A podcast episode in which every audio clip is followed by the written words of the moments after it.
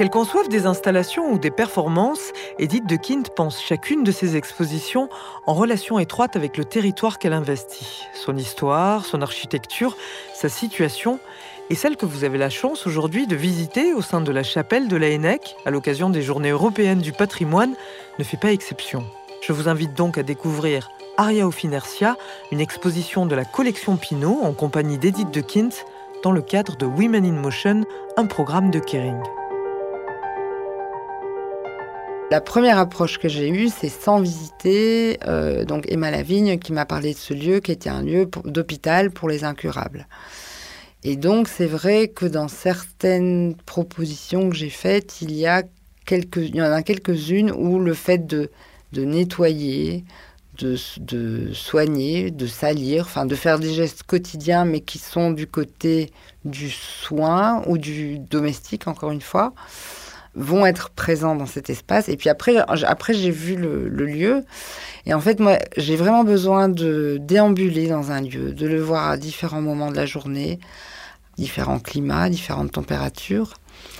Tous les lieux de culte, en quelque sorte, ont à voir avec la position de la Terre la, les éléments, le ciel, la, la, lune, euh, voilà, tous les éléments de culte importants que j'ai pu visiter dans le monde sont directement connectés à l'au-delà et au ici et au là-bas. Et donc, on sait d'avance qu'une une chapelle est reliée quelque part à quelque chose qui a trait à l'astrologie, à la direction du soleil. Et donc, la c'est vraiment un vaisseau, un assez grand vaisseau, mais je trouve que les églises ont souvent à voir avec les bateaux. Et pour moi, c'est un peu un bateau. Et donc, il y a eu toute une approche d'abord de concentration dans le lieu, des directions de la lumière, des directions du temps, de la matérialité. Donc, le sol est fait de tomettes rougeâtres et de pierres de France, très blanches, très calcaires. Donc, tout ça, ça c'est intervenu. En fait, je n'avais pas vraiment une idée au départ de la pièce centrale que je voulais y placer. Et puis est arrivée la guerre en Ukraine. Et donc j'avais fait une pièce il y a deux ans à Riga qui était très en relation avec l'histoire des pays baltes et notamment de l'occupation russe dans les pays baltes. Et j'ai très vite appris que la, Biennale n'aurait pas lieu cette année à cause de la guerre. Donc ils ont, fait du, du lieu de la Biennale un centre de secours.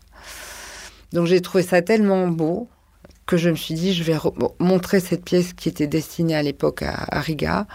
Je me suis dit, je vais la placer ici parce que c'est une pièce qui consiste en des, vivariums qu'on a récupérés dans l'ancien, enfin dans, le, tout petit zoo de Riga qui a été construit par les soviétiques. Donc ce des, sont des vivariums et des aquariums où on voit encore les traces de, du passage des animaux. Euh, il y a quelquefois même encore les noms latins des animaux. Donc il y a cette notion de vide. Le vide, c'est très important. Pour moi, une architecture, par exemple, c'est, elle se définit avant tout par le vide qu'elle crée. Et donc, la notion de, d'habitacle vide, c'est quelque chose qui m'intéresse beaucoup, beaucoup. Donc, on a affaire à une espèce de procession en entrant dans la chapelle de, ces vivariums vides qui sont un peu, tout compte fait, une espèce d'arche de Noé vide. Mm-hmm. Et au milieu de tout ça, il y a une personne qui va manipuler quelque chose qui se fait que dans les pays baltes. Ce sont des fruits saumurés, des pommes, qui doivent d'ailleurs arriver de Riga. Et donc cette personne va juste prendre une à une les pommes et les déplacer pour créer un tas de pommes dans, qui va se déplacer d'aquarium en aquarium. Donc c'est une gestuelle. On ne sait pas très bien si elle les frotte, si elle les soigne, si elle les... Voilà, elle va faire ce geste et se déplacer très très très lentement dans quelque chose de très vermérien, en fait, dans sa présence. Et donc, voilà, l'œuvre principale euh, qui sera vue par les visiteurs, c'est celle-là. À côté de cette pièce-là, il va y avoir euh, une très grande pièce qui est une vitre brisée, qui a été recousue, rebrodée sur un tissu. Alors ça, c'est un geste de colère que j'ai eu il y a une année, il y a un an. Et voilà, j'ai brisé des vitres et puis je me suis dit, tu les as brisées, remets-les en recolle, faut remettre en place, raccommoder, remembrer. Donc très proche de l'hôpital. En face, il y a deux pièces qui appartiennent à la collection et l'une est une peau de mouton agrafée, transpercée d'agrafes. Donc voilà, par rapport à l'agneau mystique, par rapport à tout ça et ça a un sens. À côté, il y a un objet transparent qui est très proche de certains aquariums. Un peu plus loin, ça c'est une pièce à laquelle je tenais beaucoup, qui est une pièce que je n'avais jamais réalisée même si j'ai beaucoup chipoté dans les... J'ai fait beaucoup de pièces dans des congélateurs et des frigos, beaucoup, beaucoup. Mais là, celle-ci, voilà, c'est un congélateur où on voit directement ce qui se passe dans, le congélateur. C'est un, tissu qui a été humidifié et qui est congelé. Donc, il y, avait vraiment un, rapport au... En fait, il y, a, cette, cette idée de l'hôpital et des corps, mais on ne voit pas de corps. À part la danseuse, mais qui n'est pas un corps malade, c'est quelqu'un plutôt qui déambule. Ça, pour moi, c'est une espèce de fantôme qui, mm. qui, se promène. Et puis, une autre pièce de l'autre côté, qui est un, une, une, série de pièces que j'avais commencé au Mexique. Et c'est une pièce de tissu transpercé de clous. Alors au Mexique, il y a beaucoup de représentations de statues en bois avec des épines, mais les épines, en fait, tout est, tout est représenté et sculpté, sauf les couronnes d'épines qu'on remet sur les statues. Donc voilà, c'est né au Mexique, ces, pièces-là, je crois que c'est pas par hasard. On retrouve beaucoup mm. d'éléments de, votre univers, des expositions précédentes aussi, enfin des rappels, même si c'est pas exactement les mêmes pièces, mais euh, juste pour revenir sur cette figure de, de, femme qui déambule, qui parfois prend soin. Vous aviez, vous aviez fait aussi des femmes qui prenaient soin de statues euh, par le passé. Euh, là, donc, elle a, elle a, des pommes. Cette idée de la femme qui prend soin ou qui répare ou qui, c'est quelque chose qui est important dans votre travail. C'est des gestes qui Ces gestes sont quand même très beaux en fait. Par exemple, les gestes du nettoyage du linge sont incroyables.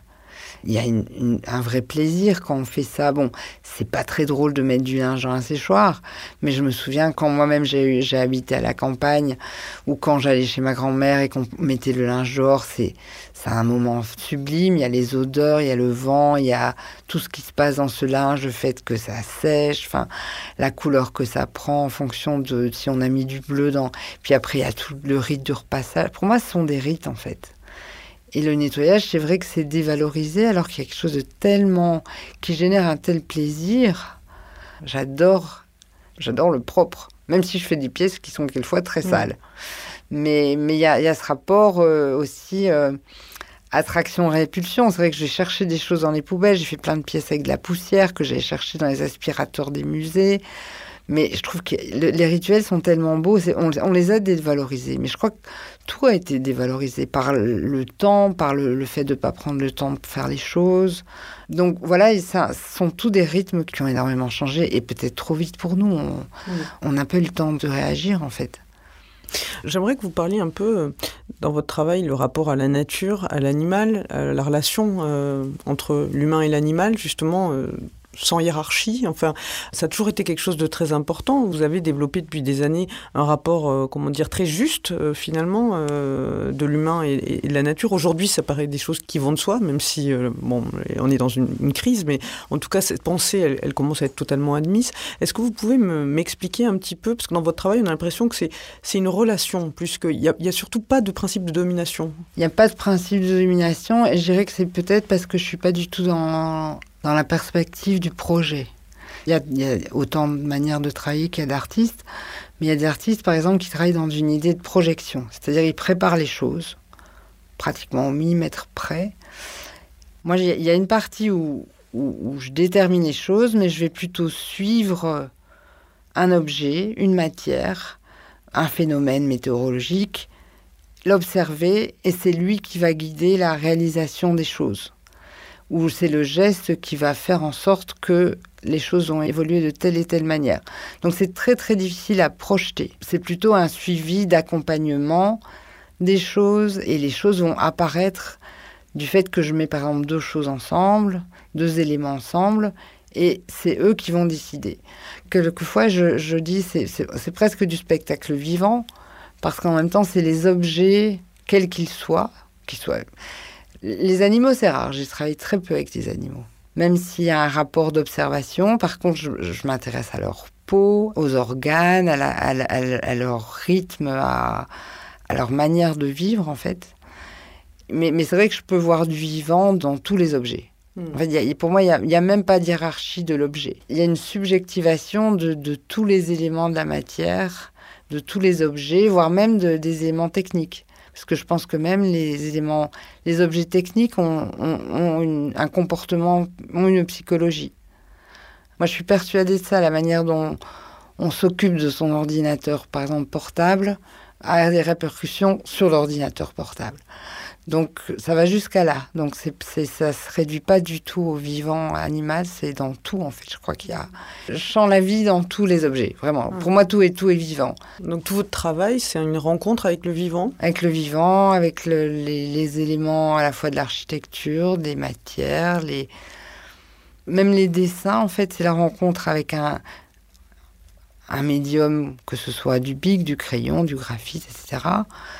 C'est toujours toujours comme ça en fait. Justement, l'époque dans laquelle on vit, où il y a une crise euh, du vivant, de la nature, du climat, est-ce que ça, ça a modifié quelque chose dans votre façon d'envisager euh, votre travail? Je pense que ça a changé pas la manière dont moi je vois le travail, la manière dont on les autres votre regardent le travail. Parce que comme je suis dans... J'ai été pour des raisons économiques et puis après par choix toujours dans l'économie de moyens. Dans ma vie quotidienne, j'ai toujours eu une, vraie conscience écologique parce que voilà, j'ai grandi à la campagne et, on récupérait tout. Voilà, c'est la fin de cet épisode, spécial Journée du patrimoine avec Kering et la collection Pinot. J'espère qu'il vous aura intéressé. Vous pouvez retrouver l'intégralité de cette conversation avec Edith de Kint en écoutant le podcast Women in Motion, accessible sur toutes vos plateformes d'écoute.